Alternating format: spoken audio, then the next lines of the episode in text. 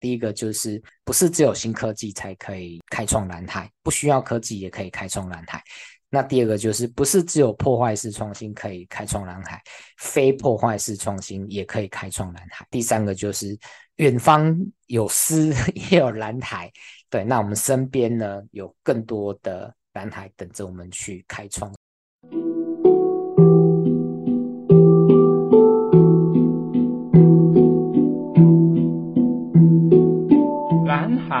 就在你身边，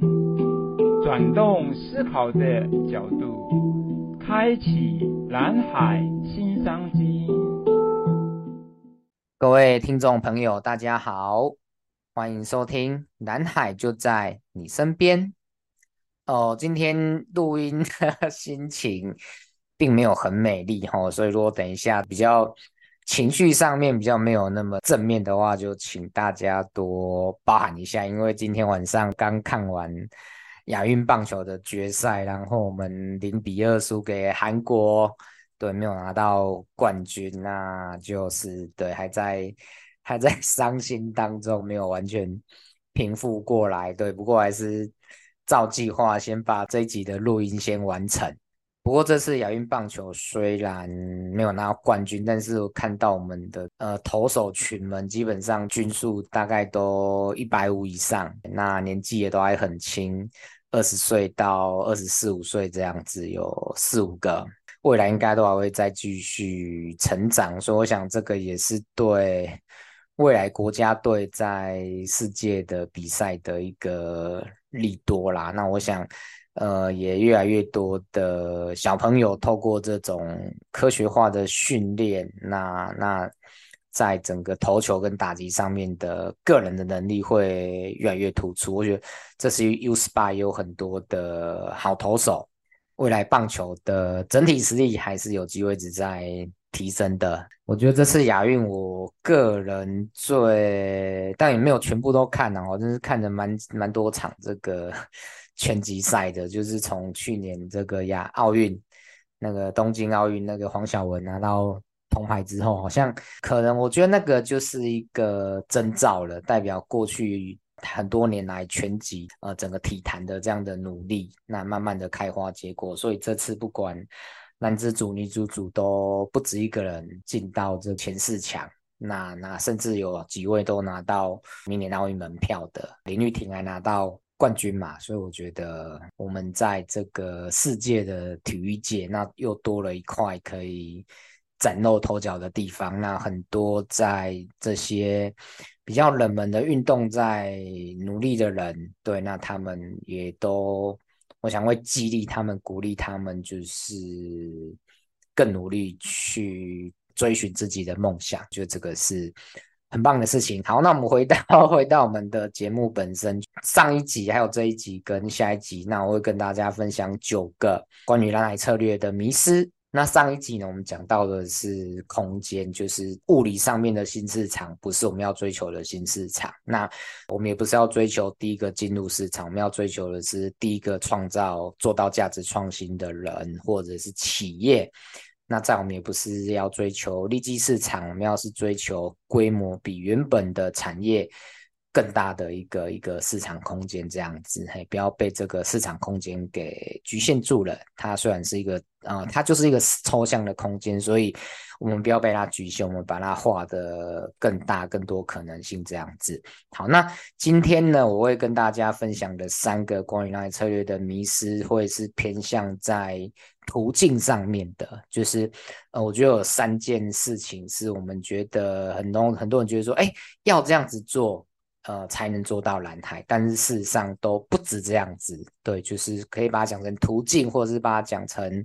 呃范围，或者讲有机会的地方，我们可以开创蓝海的可能性是，基本上我觉得那是一个无限的空间这样子。好，那我们就进到第一个。在现在这个时代，那讲到要就是开创蓝海或创新，大家很容易先联想到就是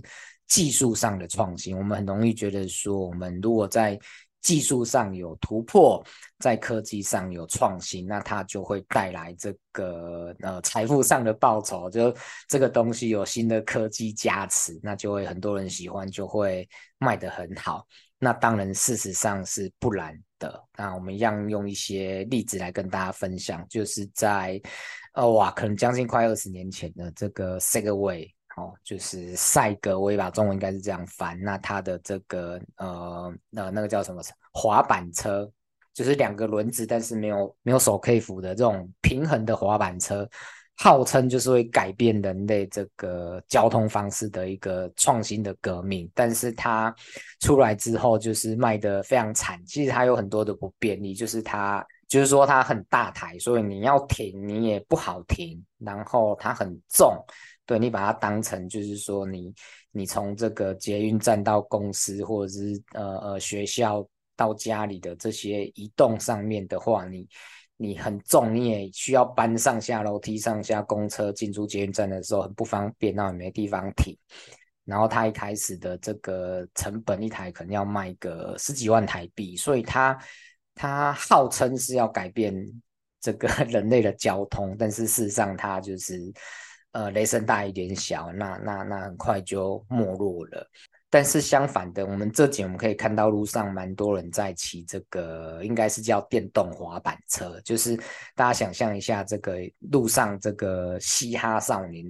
这个年轻人在玩的滑板哦，那上面装上一个这个这个方向可以遥控方向的这个这个柱子。好，那再就是用电动马达驱动它，这样很简单的概念，基本上没有什么新的科技，就是一些组装的概念而已。那它的售价也很低，就是几千块就可以买到了，那就在市场上也已经有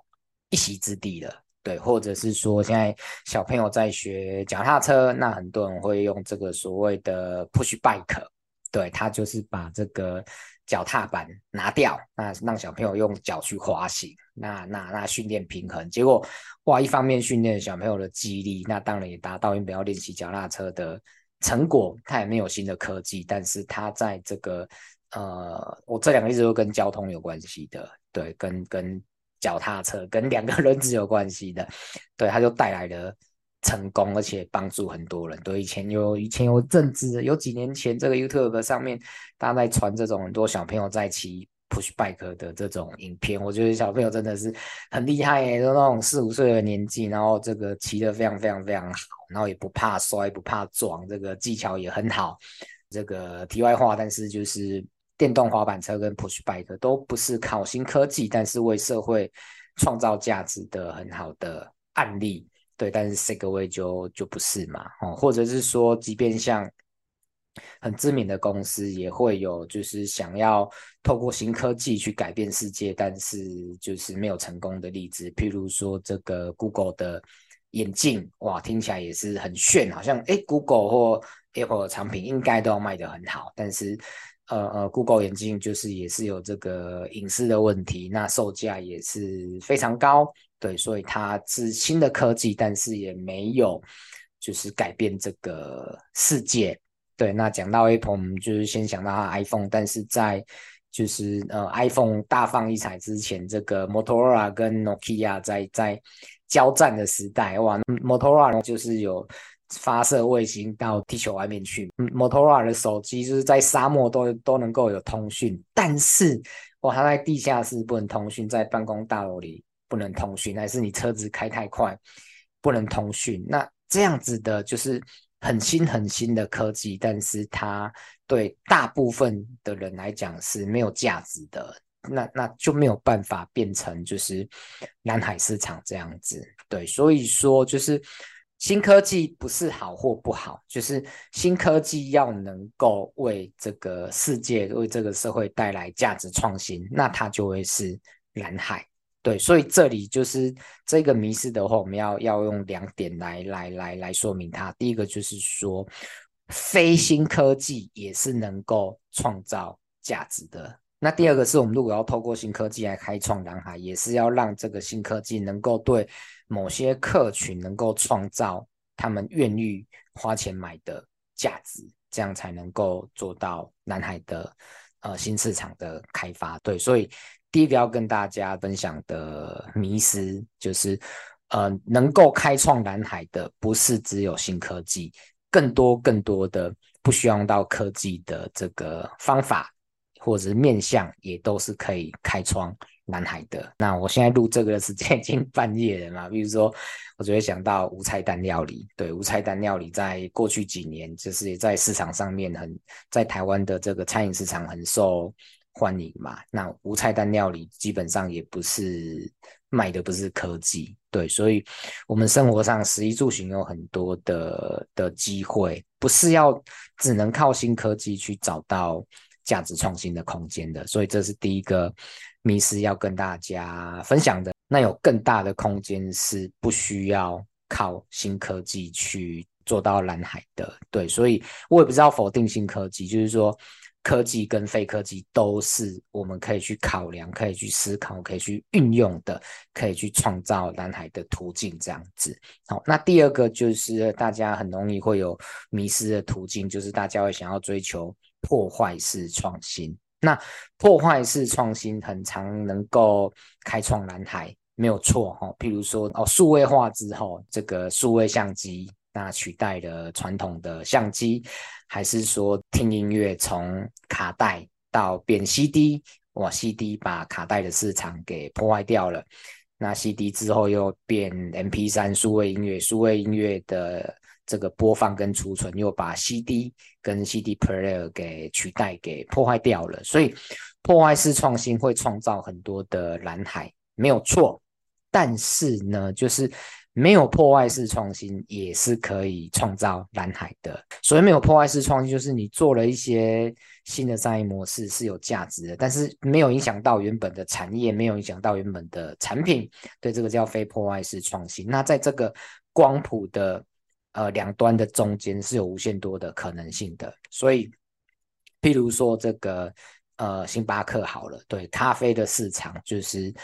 星巴克出现之后，那它基本上没有影响到原本在就是就是咖啡市场里面的产，原本原本原本开咖啡店的人不会因为星巴克出现，他他挂掉了，但是很多人因为星巴克出现，他。没有上咖啡馆的习惯，改成会上咖啡馆了。他就是会去那里看书啦、工作啦，或是更加的聚会约在星巴克啦。他开创了一个新的需求出来，他没有影响到原本的市场空间，甚至可以反过来说，他让原本的咖啡市场更蓬勃发展。对，所以后来的这个路易莎啦，吼。八十五度 C 啦，还是一些 A P 说哦黑沃咖啡等等等等，好，或者是便利商店的咖啡，那大家反而因为它都更蓬勃发展了，对，那它并不是一个破坏式创新，它是非破坏式创新的，或者是说这几年大家越来越重视健康或者户外活动，那我们会到迪卡侬去买这个登山用品、露营用品。哦，或者是说去买瑜伽的用品、健身的用品，甚至我还去那边买他的衣服、买他的鞋子、买小朋友的脚踏车等等等等等等。但是他他也没有破坏掉原本的这个捷安特的脚踏车，没有破坏掉这个很专业的登山跟露营的公司或者设备。对，他就是走这个平价入门的系列嘛。那我们如果录一录到一个一个，或登山登到一个在更专业的程度，我们又又会是去到这个更专业的卖设备的呃登山设备的用品店了。所以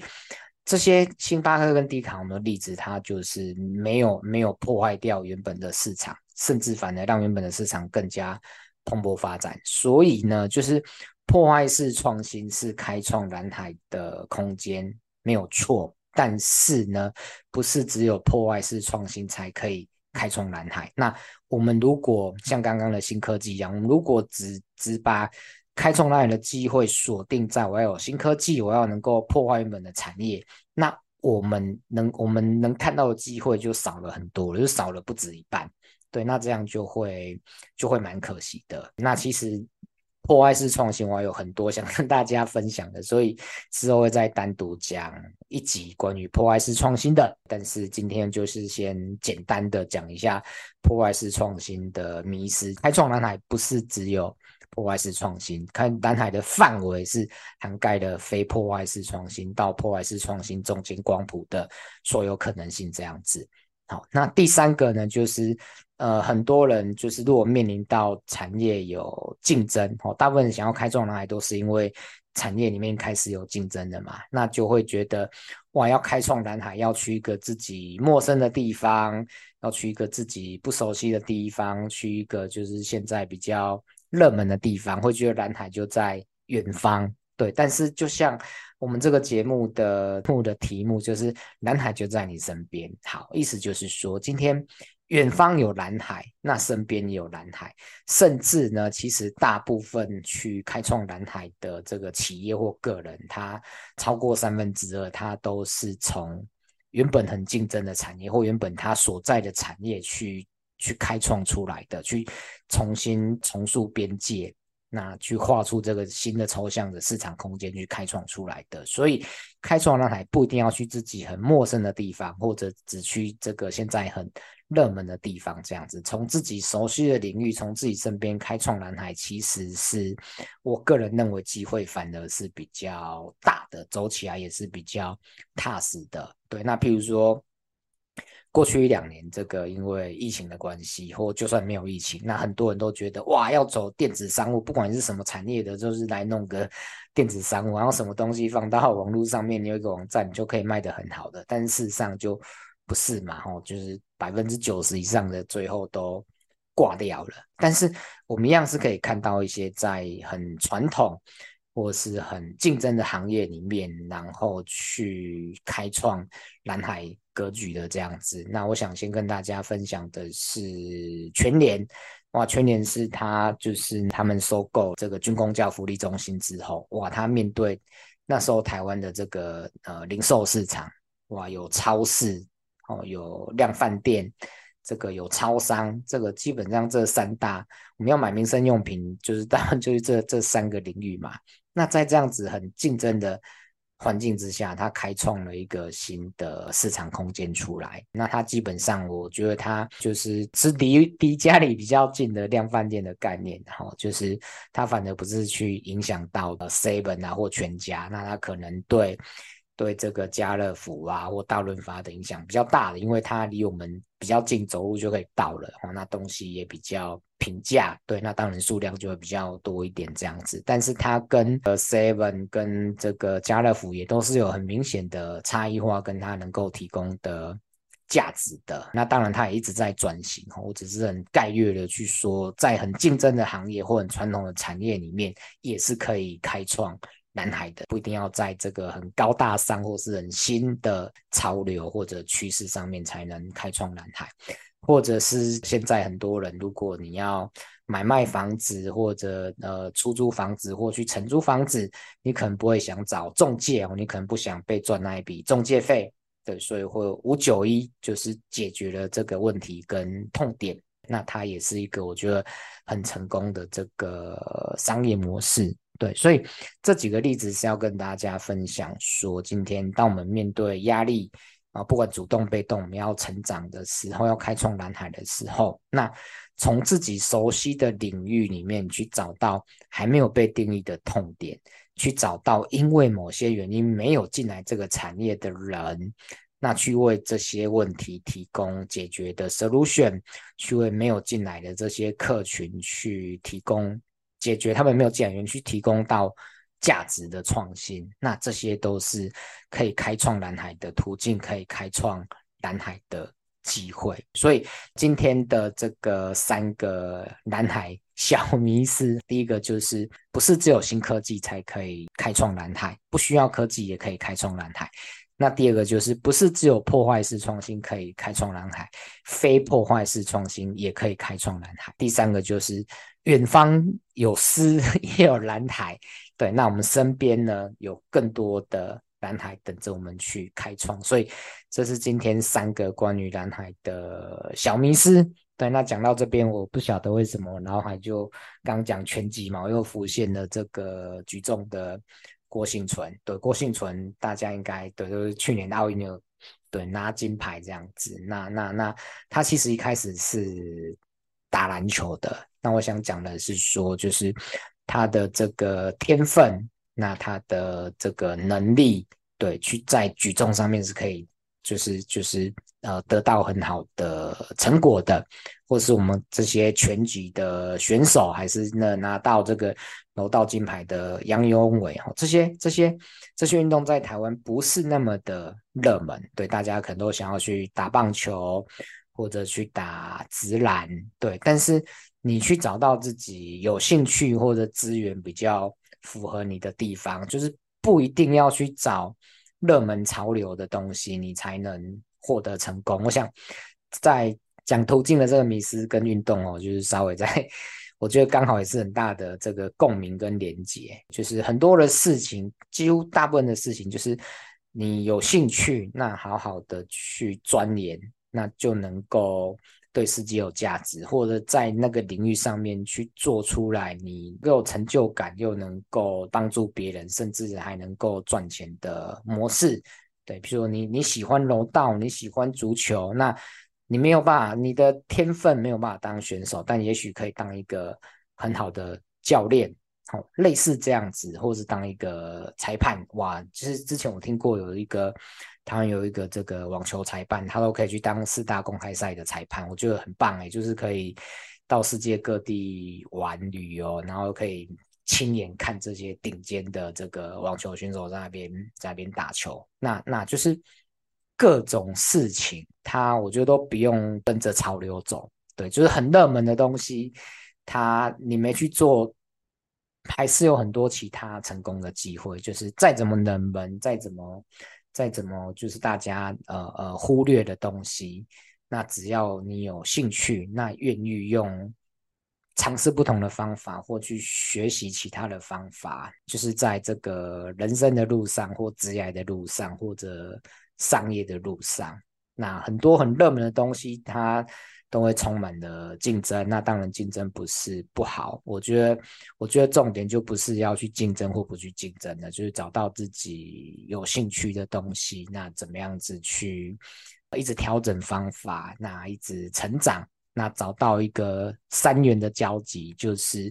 自己有兴趣，然后对社会有帮助，然后可以把它变成商业模式。对，这也是我。呃，一直在努力耕耘的事情。那我觉得这次亚运上面的，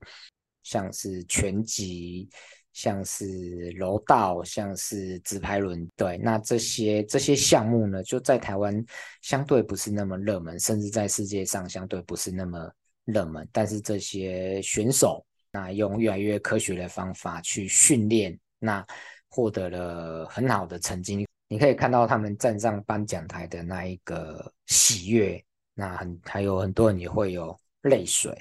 对，那样子的一个人生，我觉得真的是很棒的。那我觉得我们每个人在自己的生命上，就是不一定是走运动路，对，你在自己有兴趣的地方，那都能够达到这样子的一个境界。看这些选手，他们之后都要在为了。奥运在继续努力，他们都要在追求就是更高的这个梦想。那我们，我想我们也都是一样，就是呃，我们不要被既有社会既有的抽象思维给局限住。好，新科技破坏式创新，或蓝海在远方，或是很热门的才才会成功，才值得去投入。好，不要被这些事情局限。那我们就是开创自己人生蓝海的途径，开创商业世界蓝海的途径是无限多、无限广的。对，所以还是那句话，蓝海就在你身边。好，那我们今天的分享就到这边，谢谢大家，拜拜。